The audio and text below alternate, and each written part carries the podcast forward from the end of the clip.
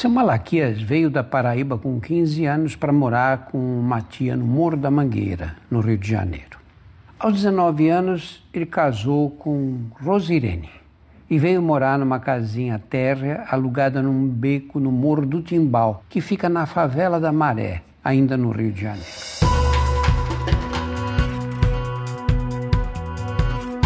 Olá, eu sou Drauzio Varela e aqui você vai ouvir outras histórias.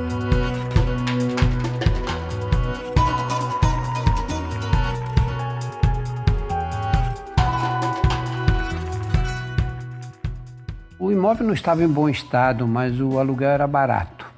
Malaquias é um homem trabalhador, casado com uma mulher também trabalhadora, prestimosa. Na medida das suas possibilidades, ele começou a consertar o encanamento, as goteiras e melhorar a parte elétrica da casa. Uma manhã, ao vê-lo derrubar uma parede para reconstruí-la, o vizinho ao lado não resistiu. Conterrâneo, desculpa pela interferência, eu não gosto que se metam na minha vida, nem eu na vida alheia. Mas você está fazendo melhorias numa propriedade que não é sua em nome do quê? Aqui ninguém tem contrato de aluguel. Com a reforma, o proprietário vai querer aumentar o seu aluguel ou te põe na rua. Seu Malaquias não era homem de prosa com vizinhos, mas o bom senso do outro acabou convencendo ele a interromper a reforma. Da conversa, ele decidiu fazer ao proprietário da casa uma proposta de compra do imóvel, que acabou aceita. Aí ele diz: Fiquei feliz por realizar um sonho desde os tempos que eu vivia na Paraíba, mas muito mais por causa da dona Rosirene.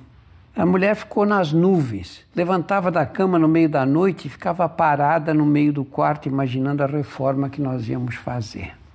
Durante dois anos, o casal trabalhou o máximo que pôde. Ele num mercado, ela como faxineira em Copacabana. Economizaram tudo o que foi possível até saldar a última prestação. Um ano depois, tiveram a filha única. Quando a menina nasceu, já encontrou uma casa bem melhor, com dois quartos novos no andar de cima, sala e cozinha no de baixo, reboque, pintura nas paredes internas e cerâmica vermelha caprichadamente assentada no chão. Com o nascimento da filha, Dona Rosirene foi obrigada a reduzir suas atividades profissionais na Zona Sul. O marido redobrou então seus esforços. Saía do mercado às 10 da noite, dormia três ou quatro horas e voltava para o serviço ainda no escuro. Ele dizia assim: Eu vivia com sono, cochilava até em pé no ônibus, que no serviço não tinha condição de estar dormindo, mas consegui segurar a barra da família sem deixar faltar nada. Uma noite, ao voltar para casa, quando entrou no beco, seu Malaquias estranhou a luz de fora acesa e a de dentro apagada, ao contrário do habitual. Olhou ao redor, não viu nada, apenas ouviu algumas vozes que pareciam vir da rua de trás, que ficava num plano do terreno mais alto do que o seu. Entrou com cautela e encontrou a mulher assustada no sofá da sala escura. Acendeu a luz. Ela mandou que ele apagasse depressa. Havia mais de duas horas que um grupo de rapazes tinha se entrincheirado em cima da laje da casa deles. Deviam estar em guerra com alguém porque de vez em quando disparavam tiros que ecoavam pela casa. Seu Malaquias juntou a mulher e a filha no andar térreo, deitados no chão atrás de uma parede baixa que separava a cozinha da sala. O casal passou a noite ali, acordado, preocupado em acalmar a filha, quando ela acordava assustada com matraqueadas metralhadoras. Quando deu quatro e meia da manhã, horário de sair para o trabalho, seu Malaquias não teve coragem de deixar a família naquela situação. Aí ele diz: pela primeira vez eu faltei com obrigação em 20 anos de empregado.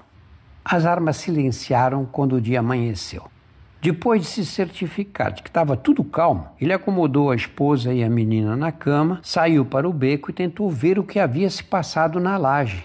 Lá em cima apareceu um menino que podia ter 18 anos no máximo e apontou um fuzil na direção dele. Tá olhando o que, tiozinho? Volta para dentro. Não, eu queria saber o que está acontecendo. Minha esposa e minha filha ficaram assustadas. Aconteceu alguma coisa com elas? Sumiu algum alfinete da sua casa? Não, né? Se sumir, fala com a gente que nós chegamos para ficar.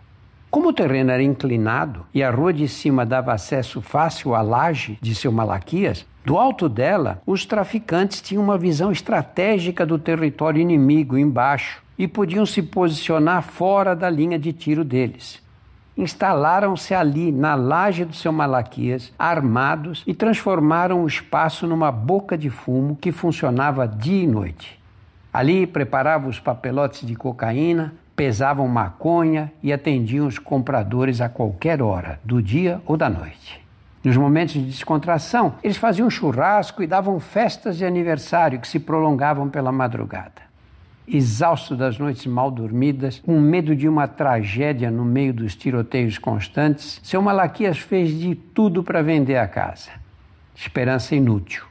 Os interessados viravam as costas no instante em que percebiam os bandidos na laje. O que fazer? Abandonar tudo e levar a família para onde? Aí ele dizia: o pior nessas horas, doutor, é o que passa pela cabeça do ser humano. Além do medo de uma bala perdida, o senhor pensa: e se a polícia chegar? Os bandidos vão achar que fui eu que chamei e vão querer matar minha família.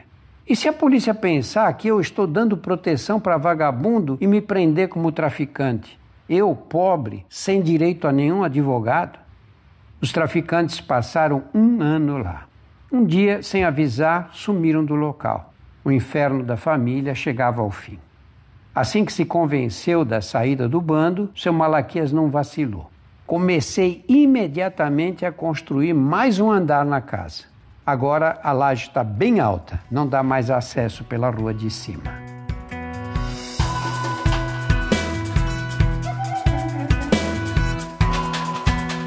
Semanalmente estarei aqui para contar outras histórias.